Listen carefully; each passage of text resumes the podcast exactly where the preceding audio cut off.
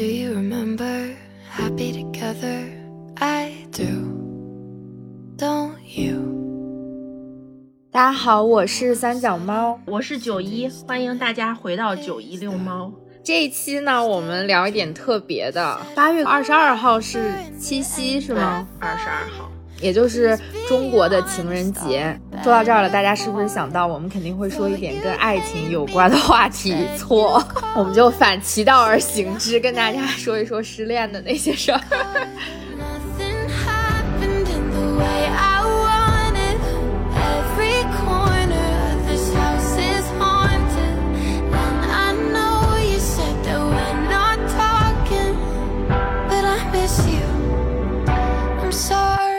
我相信，不论什么样的人，这辈子都失过恋吧。嗯，不论是你单相思，然后发现哦那个人不喜欢你的这种失恋，还是说你真的谈恋爱一段时间完了之后分手嗯这种失恋，无论是谁甩的谁等等，我觉得任何一个人都经历过不同程度的失恋。那我们就在中国情人节这一天跟大家聊一聊失恋相关的书影音。嗯，还有一个，我写了一个目的地，嗯，从这四个方面吧，讲一讲失恋之后适合看的一些书啊、电影啊、对听的歌呀，还有去的地方啊等等。对，嗯，它可能是讲失恋这件事情本身的，也有可能是讲失恋之后你怎么做能让自己过得更好一点，更快的走出当时的那种心情吧，不愉快或者是有点沮丧的心情。嗯嗯嗯，那我觉得失恋之后，其实一个人。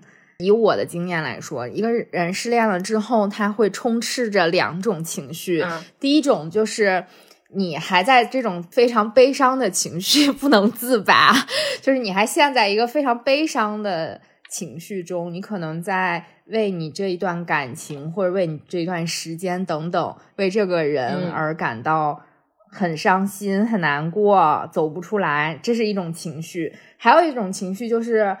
你可能已经过了悲伤的那个阶段，你走进了一个愤怒的阶段，你 就是想，嗯老娘要干死你，这么一个啊、呃阶段。当然之后肯定是你这些情绪都走完了之后，就是那种释然了嘛。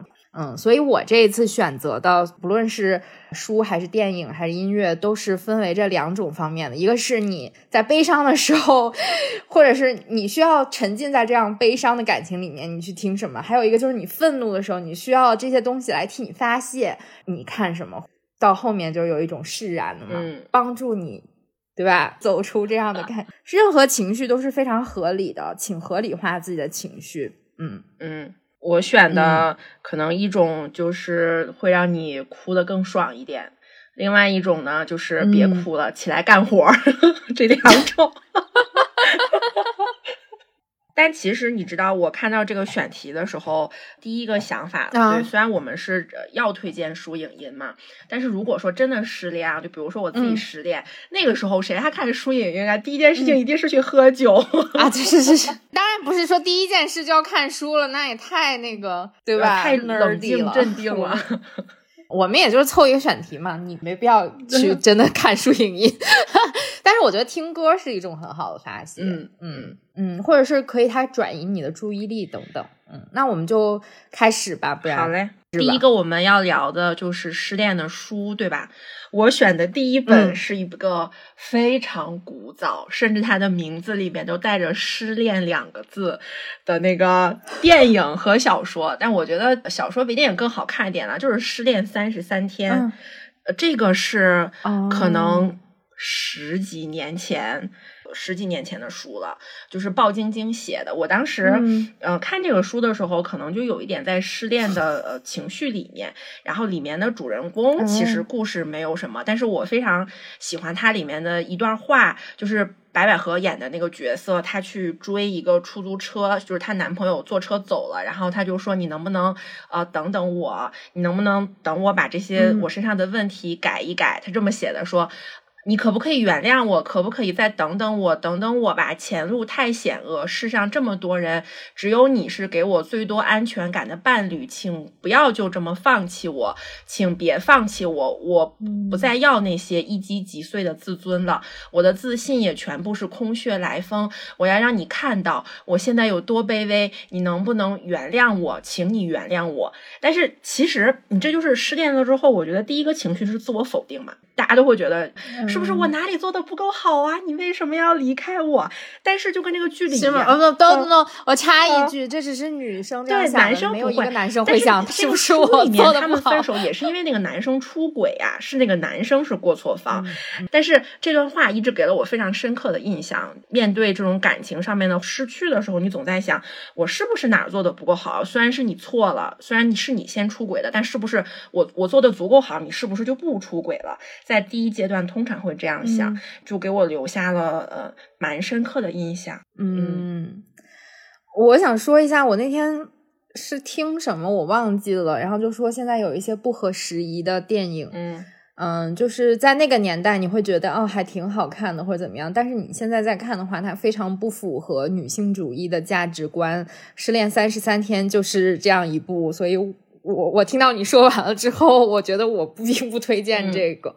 就是女生也没有必要把自己放在一个很低的位置上。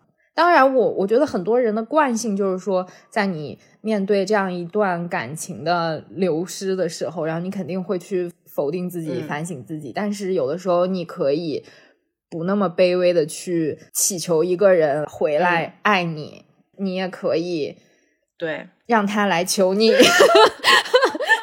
对，那我要推荐的呢，就是萨利鲁尼。萨利鲁尼还是我挺喜欢的作家，她是一个爱尔兰女作家，是九零后，她是九一年出生的。我觉得她个人非常的有才华。我看到她的书，其实都是原版的，就是英文版的。她会用很多的，我觉得很有魅力的那种词藻，或者是她的对话。虽然很简单，但是你能看到背后那些主人公的情绪啊，等等，嗯你可以把自己放在他的环境中，然后跟他去感同身受。那我推荐的一个是《正常人》，一个是《聊天记录》，然后这两本书其实之前在我们的读书会里面都提到过，应该都是朗读会。这两本书恰巧它也有改编的影视剧，他们都是那种迷你电视剧、英剧吧，算啊，爱尔兰电视剧，咱别说英剧了，虽然虽然是英国人演的，总之爱尔兰它会给你那种感觉，就是说。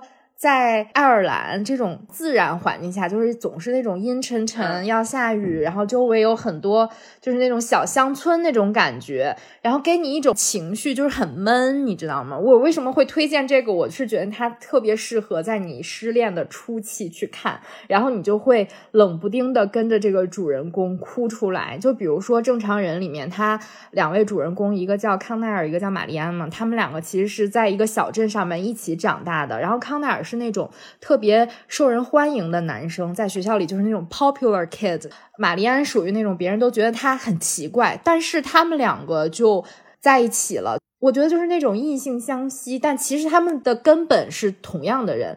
他们去上大学之后，两个人的这种性格，或者说在学校中的地位有一个转变。就玛丽安变成了那种特别受人欢迎的人，但康奈尔变成了一个，因为他可能比较缺乏自信吧，嗯所以他被别人嗯边缘化，也可能是他自己边缘化自己。就是他跟别人交往的过程中，总有一点放不开，体现出了他们从高中一直到大学的一种成长。像我们看这种书或者看这种剧的时候，你就会很期待两位主人公在一起，但是他们到最后也没有在一起，还是那种很失落的结尾。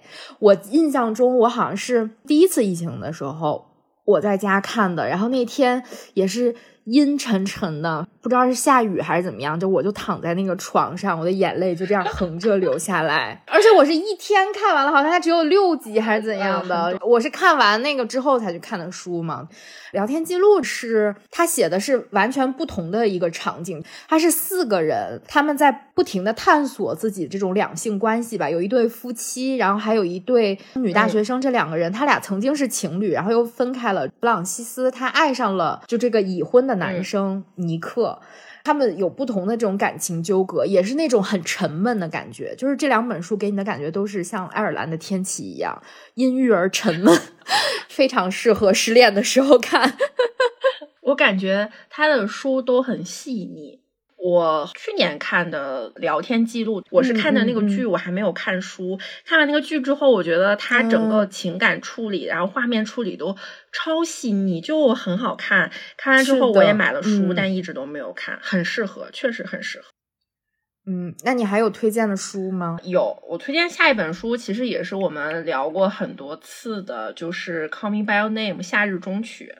因为它它是一个完整的恋爱过程，就是说在前面，我很反对成年人跟未成年人之间恋爱，因为成年人你要懂得避嫌，毕竟你已经成年了，因为他们年龄差比较大嘛，这个就不说。但是他谈恋爱的时候那种很细腻的感情，他从一开始就非常爱慕，然后到了最后他们两个分开，他自己在家里又很难受，他的父母还去劝慰他，还跟他说你能年纪轻轻就能有这么一段。可能别人一辈子都没有有的这样的感情，是一件还挺美好的事情。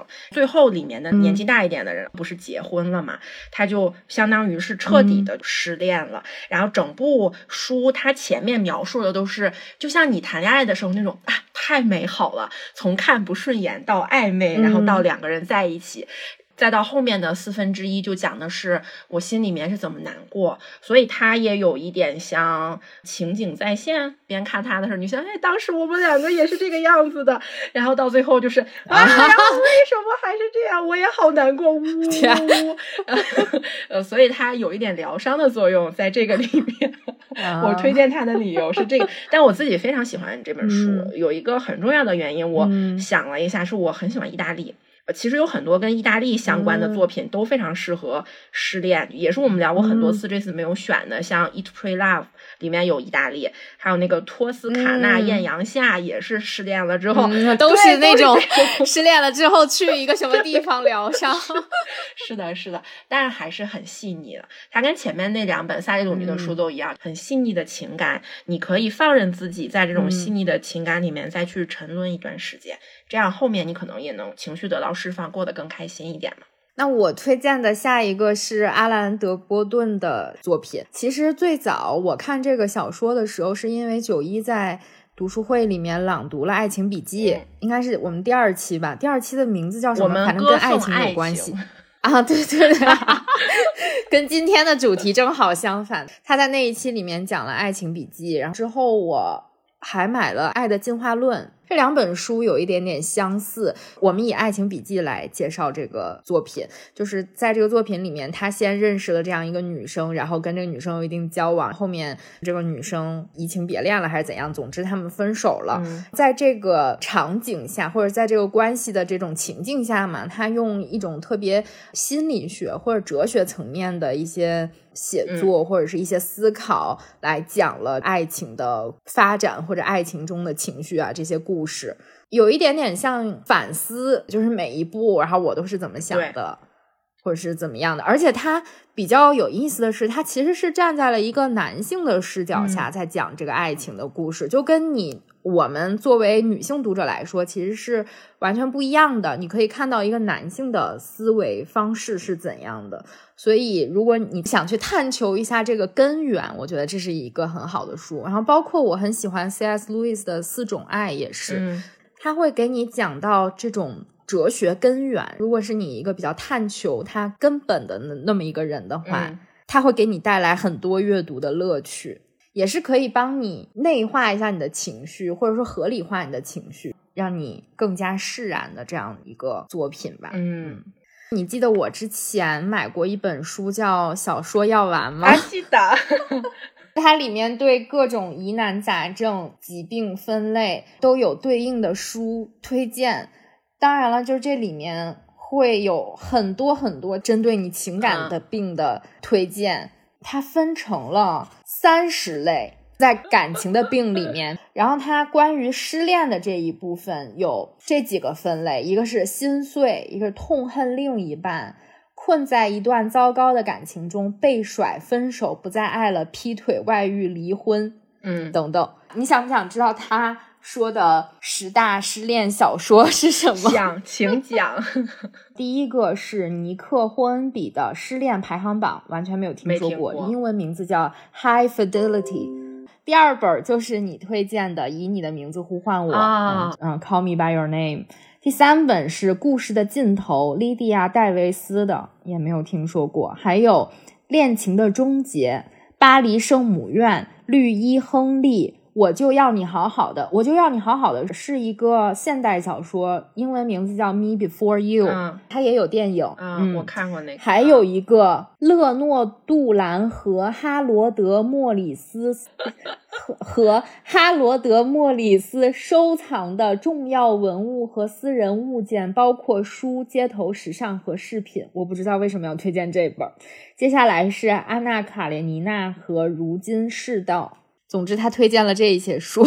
很多都没有听这过，都不知道该如何评价。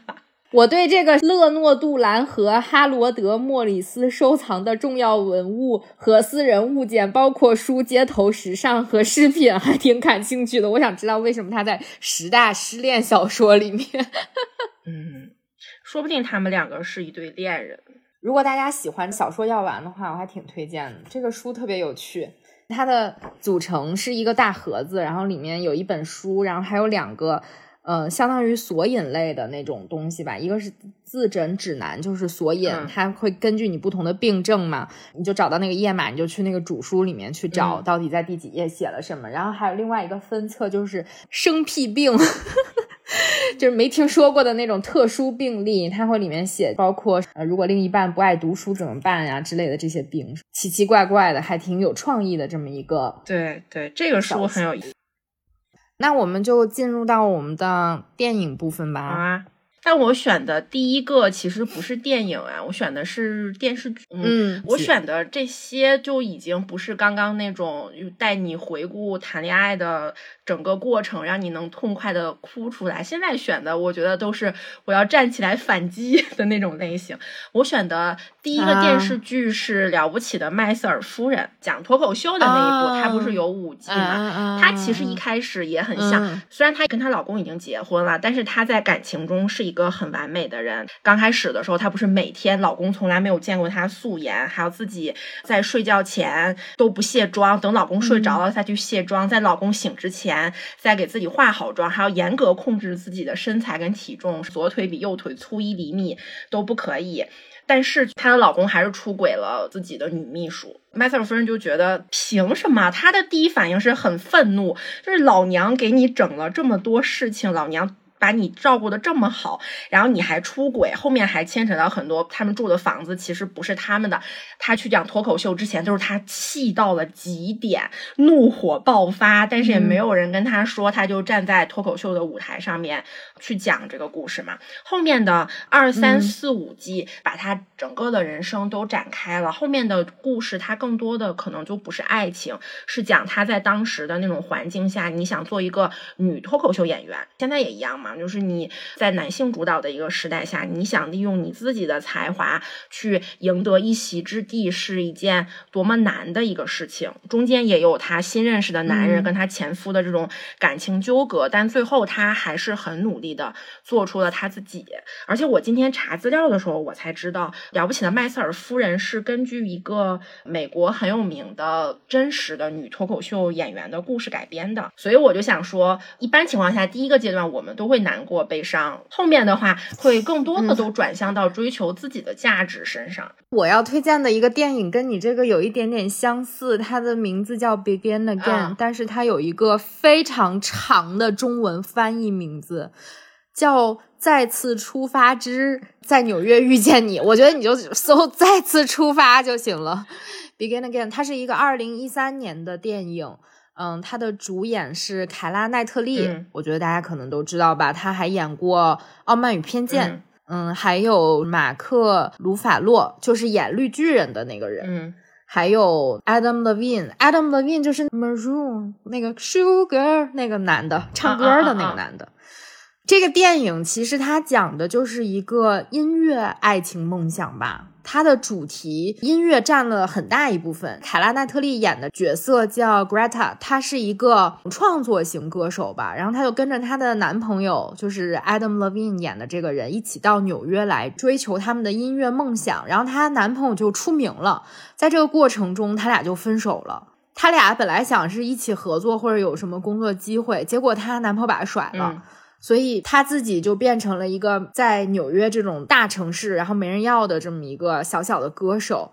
结果正好有个制作人嘛，就是马克·鲁法洛演的那个人，他就发现了凯拉纳特利，发现他是很有才华的人，就跟他制作了一系列的歌曲，就是他们。做歌的场景都很纽约，就比如说在闹市的街上呀，或者是在那种纽约公寓的天台上，后面有地铁呼啸而过等等，都是非常纽约的那种场景。然后他们做了一系列歌，后来凯拉奈特利也逐渐的有一些名气了吧。马克·鲁法洛演的这个男的呢，他也是跟自己的前妻其实有一些感情纠葛，他们已经离婚了。然后在这个过程中，他可能又跟凯拉奈特利有了那么一些些的情愫，但是也不知道这个故事发展的方向到底是哪里。就是我记得他们有一个场景，就是他们两个走在路上，那个时候还没有蓝牙耳机，嗯他需要那种分流器，然后两个人这样插上都可以听同一首歌，哦然后他们俩就一直在纽约的街上溜，很浪漫，但又很暧昧，然后又什么都没说清楚那种感觉。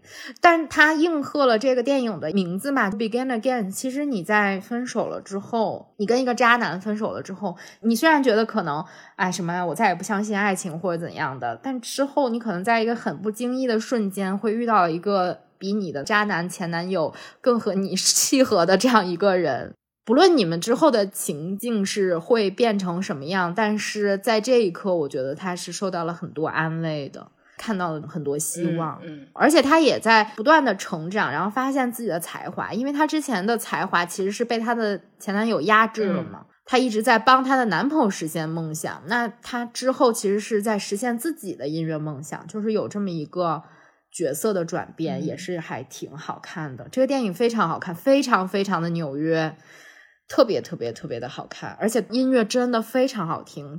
凯拉奈特利的嗓音是那种非常的自然的，他就没有什么修饰，但他能唱出那些情绪来，就觉得很好。嗯嗯，嗯，还有啥？我选的第二个跟第一个其实也很像，也是讲的。嗯呃，要怎么样能够重新找回自我吧？我选的第二个呢，是一部韩剧，是我今年看的，但是它跟前一部不太一样，它可嗯能会更偏喜剧一点，叫《医生车真淑》，呃，或者是车淑真，它的翻译可能不太一样，它有很多个译名。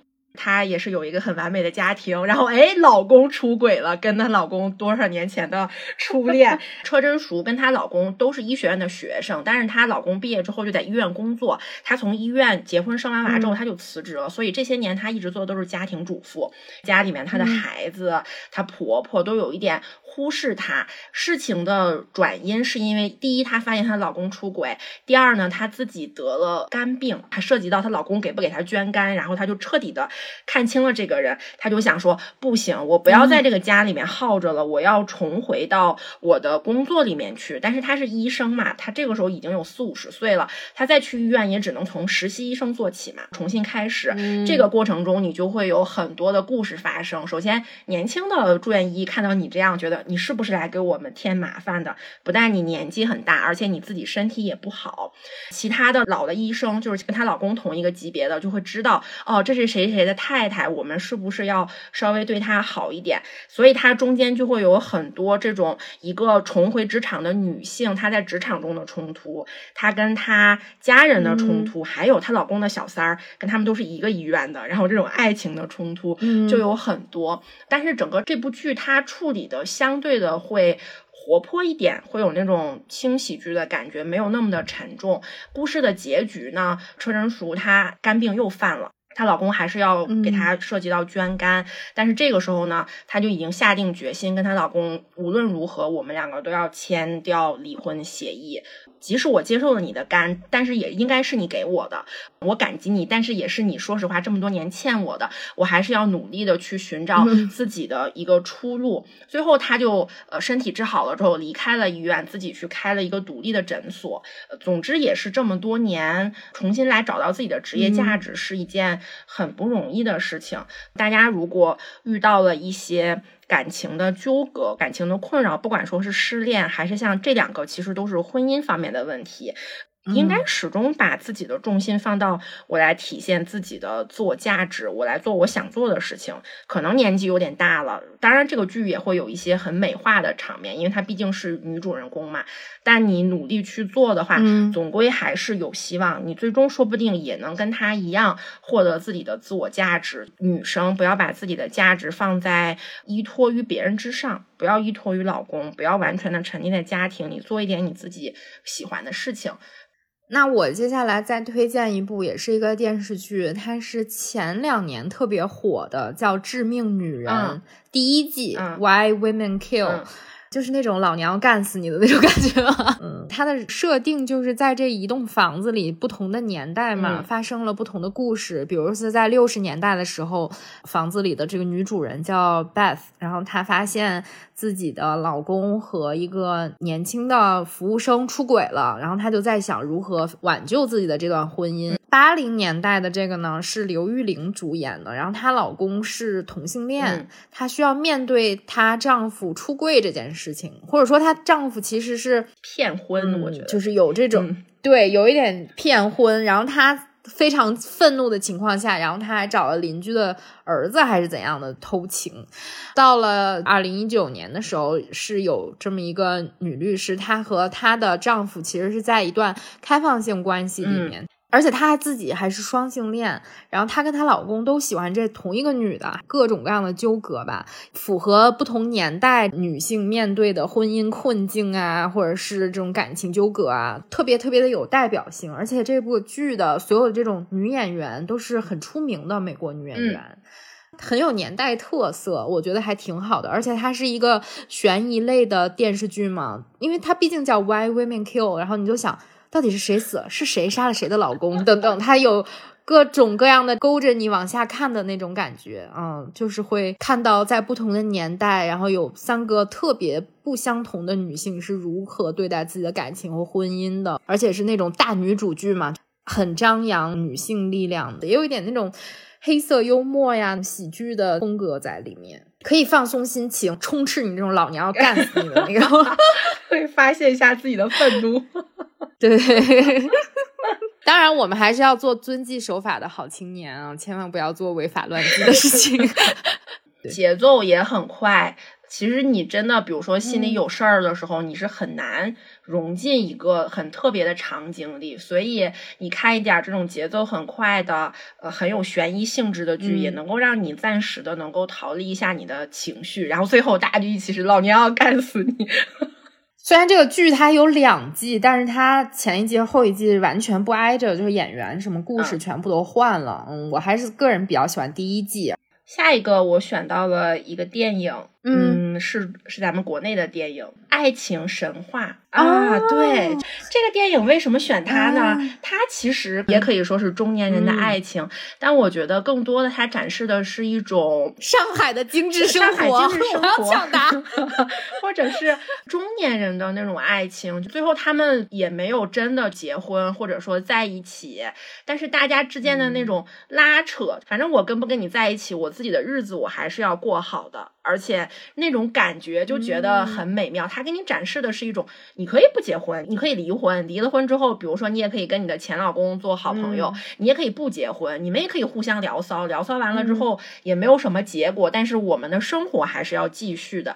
然后那个小腔调又拿捏的很足嘛，嗯而且他在嗯最后面的时候，他们在老白吧艺术馆里不是要做个嗯展嘛？不是有一个嗯剪影的那个片段很出名，马伊琍演的女生，还有倪虹洁倪虹洁演的那个女生，她们俩那就在嗯刀枪蛇影，然后就是说了很多，其实我们女人并不想为你们男人而活，我们也很想是为自己而活的。也可能因为我们两个都是女生，所以我们选的更多的是女生失恋之后的这种的态度是怎么样。但是就是你可以有更好的生活，你可以去追求你生活的情调，你也可以就有爱情，但是也是这种互相拉扯的状态，不用再把自己完全的沉浸到你的爱情生活里，你就生活还是很丰富多彩的。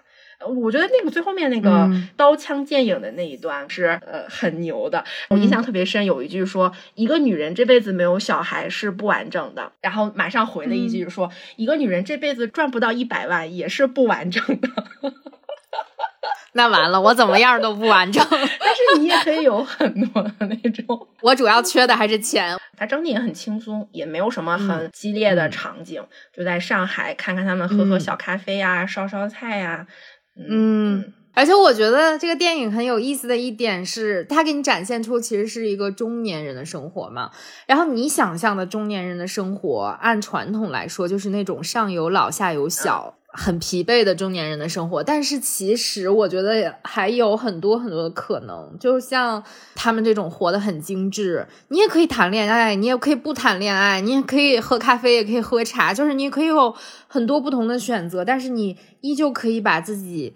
搞得非常精致，是每天的生活虽然有一地鸡毛，但是你也可以穿个小西装，戴个小礼帽，然后骑个对对嗯小步出去溜溜，小步 就感觉很好。我觉得这是一种生活态度吧，有很多很多的。选择或者是你想做的事情，而且你可以不被你的年龄束缚。谁说四十多岁不能谈恋爱了，对吧？谁说谈恋爱就要结婚了？你可以一直谈恋爱，可也可以一直不谈恋爱，对吧？都可以。单身母亲也可以谈恋爱，对吧？无所谓啊，这些都。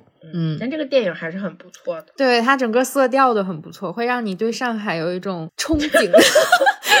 那我们就进入音乐部分的推荐吧。你先说。嗯，我先推荐一首 Miley Cyrus 的《Flowers》。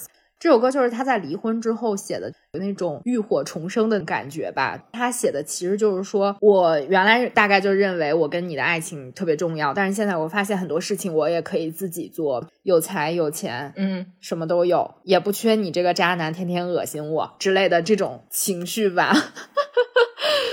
嗯，这是我推荐第一首，那我就整体全都说了得了。第二首是我也很喜欢的，这首歌就是完全是悲伤的情绪。这个歌手叫 Gracie Abrams，他的一首歌《I Miss You I'm Sorry》，其实就是讲你失恋了之后，你还可能沉浸在那种情绪里，有那种惯性吧？你不可能说直接把这个情感就切断了，然后你就说我完全不在乎了，怎么样的？你肯定还在沉浸在那种。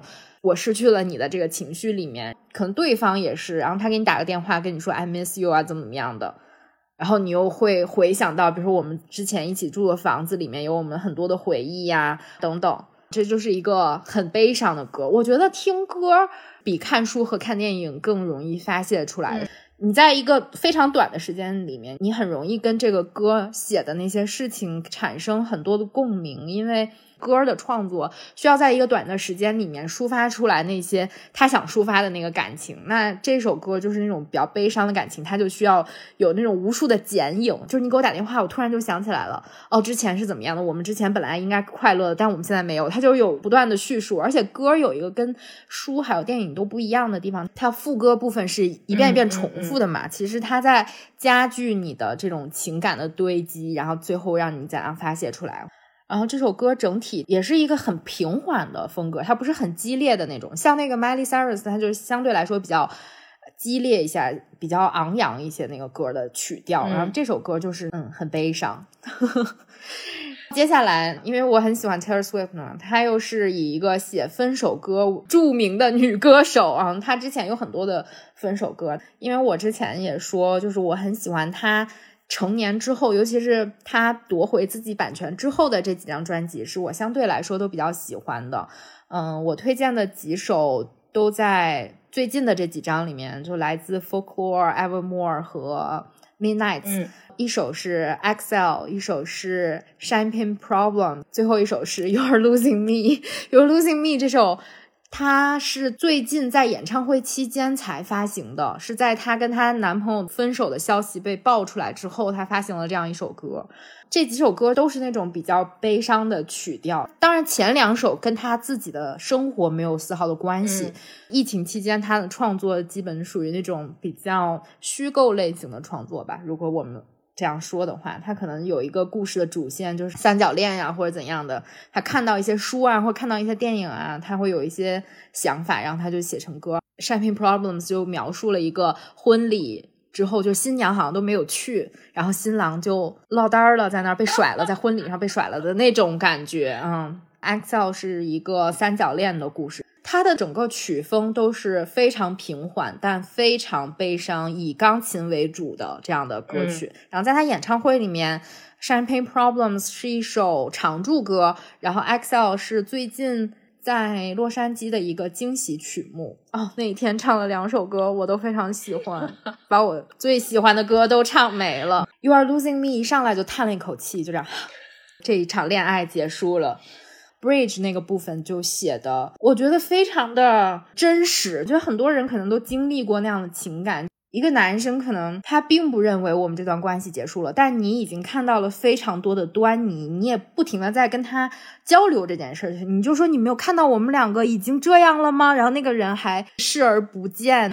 他就会说 “do something, baby”，但是那个人仍旧无动于衷，然后到最后直接就走掉了。我觉得就是那种你一直在努力的修补一个关系，或者是尝试让对方看到你们的关系已经走向结束的一个状态了，然后你又不想让它结束，但是对方其实好像没有什么要做的，最后就直接结束了。这是我要推荐的歌吧？嗯，我一会儿去听一下，我跟他们都不太对得上号。嗯，但是没事儿，我推荐的你也不一定能对得上号。呃，不要这样傻笑啊！我推荐的第一首是 Mister Miss 这个乐队，上海乐队嘛，他这首歌叫《你怎么不上天呢》。他表达的 哇哦，就是 就是这个女生唱的，她有一点，她描述了歌里面描述了很多场景，比如说你衣服乱扔啊，你做了一些什么什么的事情啊，你天天这样，你为什么不上天呢？但是他的那种曲风，我算爵士嘛，但是就是跟爵士很像那种小情小调的那种，然后就唱着说你怎么不上天呢？你天天这么干，你怎么不上天呢？就有一点呃，女生对男生一种不满情绪的发泄，所以听起来还挺好玩。玩的第二首是五月天的歌，它也不是写失恋的，叫《伤心的人别听慢歌》。哎呀，你就不能不唱出来？唱，给我快唱出来！我唱的不是那个调，不对，就是你太难过了，你就别听那些慢的歌了。他他那个调子是噔噔噔噔噔噔噔噔。然后就是那种很快，但是我伤心的时候特别爱听慢歌。但是五月天的想法就是，哎呀，不要听那些慢歌了，来跟我燥起来，我给你唱点这种快的歌。然后或者说我们出去玩，用他的想法，我们去呃喝酒，我们去蹦迪，我们嗨起来。你先让自己嗨起来。这首歌节奏很快。五月天一直比较擅长写歌词嘛，他的曲调都很简单，歌词写的也蛮好的，但态度就是太难过了，就别老听慢的歌了，你可以去来蹦一蹦啊。第三首是因为我最近总刷到塞琳娜戈麦斯。就是 Selina 傻脸的那首嘛，傻脸的那首 Who says 下着雨，然后他哒哒哒，对 You are not perfect 什么什么，就是那种下着雨，然后他穿着那个小裙子站在那个台上，然后今年他的八卦，就他跟比伯还有比伯的女朋友之间的，这哪是今年啊，这陈年八卦，就是今年又提起来，就是然后我知道，就是北美意难平，他有一首新歌 Lose you to love me。啊，就是我需要失去你，然后找到我自己。这首歌就是女生她后面的心态嘛，没有人说你是不好的，你就是很好，你做你自己就已经很好了。然后你听一听这样的歌，也能够开心一点。Who says 是那种很励志的那种嘛，就说谁说你不能这样呢？谁说你不能这样呢？你就是很美丽啊，你就是很棒啊。那我们接下来就再推荐一下失恋目的地吧。嗯。因为我是一个认为你有情绪的时候，旅行是一件非常重要的事情。你记不记得，在我姥爷去世之后，咱俩一起来了一趟北京啊，还去了颐和园什么的。你失去了一个亲人，或者是失去了一段爱情关系嘛的时候，旅行是非常非常重要。它可以把你从你这种日常的。场景中抽离出来，把你放到一个陌生的场景里面，在这个场景里面，你可能会忘记你之前的那些糟糕的事情，会让一些风景啊，或者是不同的人呀，你每天遇到的很新奇的事情，就把你抽离出来。我觉得是一种很好的逃离的方法。当然，也不是说你一定要逃离这件事儿或者怎样，它只是给你一种情绪上的休息，不需要在这样一个你长期生活的地方继续看到这些。天天你跟什么人走过的场景，然后你就会觉得很悲伤。然后你去了不同的地方之后，就会很开心啊。你有什么推荐的地方吗？嗯，我最近新种草的地方，也长满了草的地方。我觉得以后大草原。对对对，如果以后要真的是失恋，或者现在大家有失恋呢，非常推荐大家去内蒙古大草原。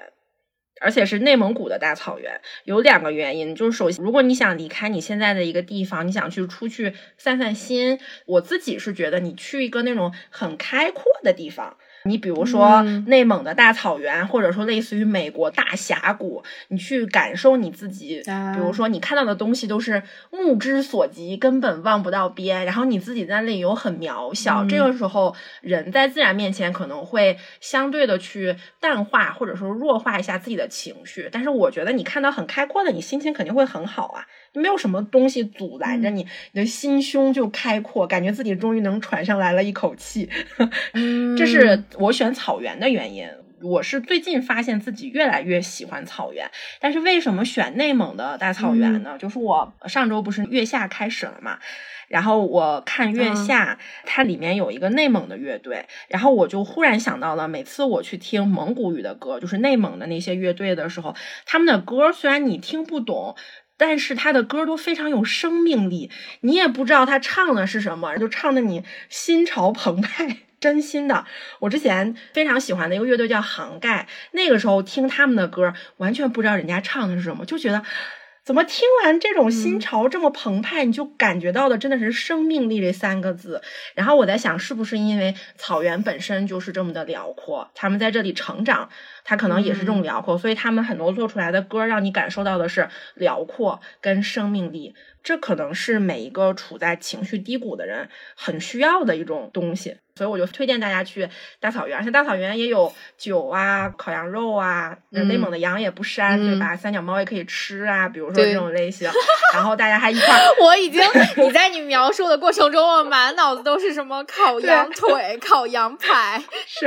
然后大家还能拉着手唱个歌、喝个酒，然后吃点什么奶皮子，又高热量小甜饼，然后就很开心。我好像《情深深雨蒙蒙》里面是不是有这么一幕？他们是有这种联欢，有个篝 火。对对对对对，但是草原的那种辽阔，应该能够治愈很多人吧？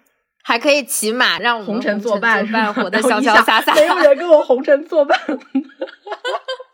我想到的跟你还正好相反哎，其实我第一反应是西班牙啊，因为在我非常伤心难过的时候，我去了五个国家。他们分别是韩国、西班牙、葡萄牙、美国、加拿大这五个国家，但是我觉得给我治愈最大的是西班牙，嗯，是我觉得让我最舒服的一个国家。虽然我觉得草原也是一个很好的选择，或者是新疆啊，或者是九寨沟啊这种看这种自然风光、大好河山啊等等，我更喜欢现代大城市，嗯，所以我反映出来的是纽约和上海，因为在这种地方。你可以不跟任何人交流，让自己都很舒服。你不需要去在乎别人看你的眼光，或者是你怎么看别人。你也不需要跟任何人有任何的交流。但是在这种便捷的大城市，你想有什么就有什么，你想去哪儿就去哪儿，你想怎么走就怎么走，你想哭就哭，想笑就笑，在街上也没有没有人在乎这些事情。嗯，我觉得这个时候你就可以利用这种超大的现代城市的人的冷漠的情绪。是。你就觉得就在这个街上走，这个城市属于我，我想干什么就干什么。因为我可能是非常喜欢大城市，我会觉得大城市会给我一种活力，就像艺人他们会从跟其他人的相处中得到能量一样，我会从这种超大城市中获取极大的舒适和能量。嗯，就可能是我面对一个自然场景得不到的那些能量，我会特别喜欢看繁忙的地方。虽然你也会觉得哦，地铁好挤啊，或者是街上人好多，你也会觉得有一些压迫感。但是在我去一个新的城市的时候，我会觉得真舒服、真爽，就那种感觉。上海还真的是蛮好的，对，而且上海我现在想起来，咖啡也很好喝，对吧？路边什么都有。我觉得他们那边应该很熟悉一个人去吃饭的这种情境嘛，也不会觉得你很奇怪或者怎么样的。嗯。可能这就是大城市的优点吧，就是你做什么没有那么多人在意，因为每个人可能就有很多事情要忙，他根本不在意你做什么，所以你可以更自由的做你自己。对，你自己偷偷笑什么呢？我我在想，如果要选国外的城市，那我势必要去意大利疗愈我的情伤。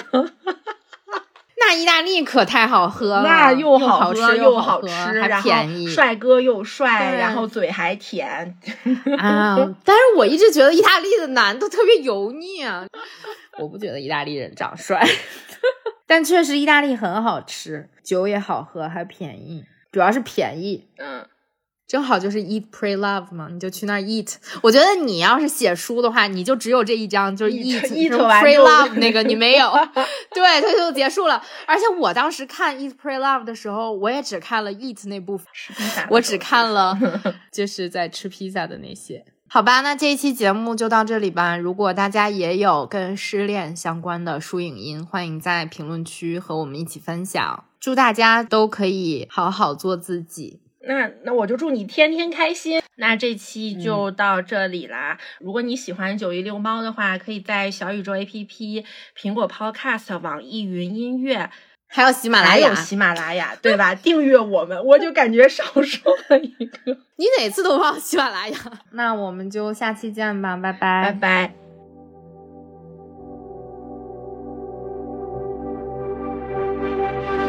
Do you remember happy I do. Don't you?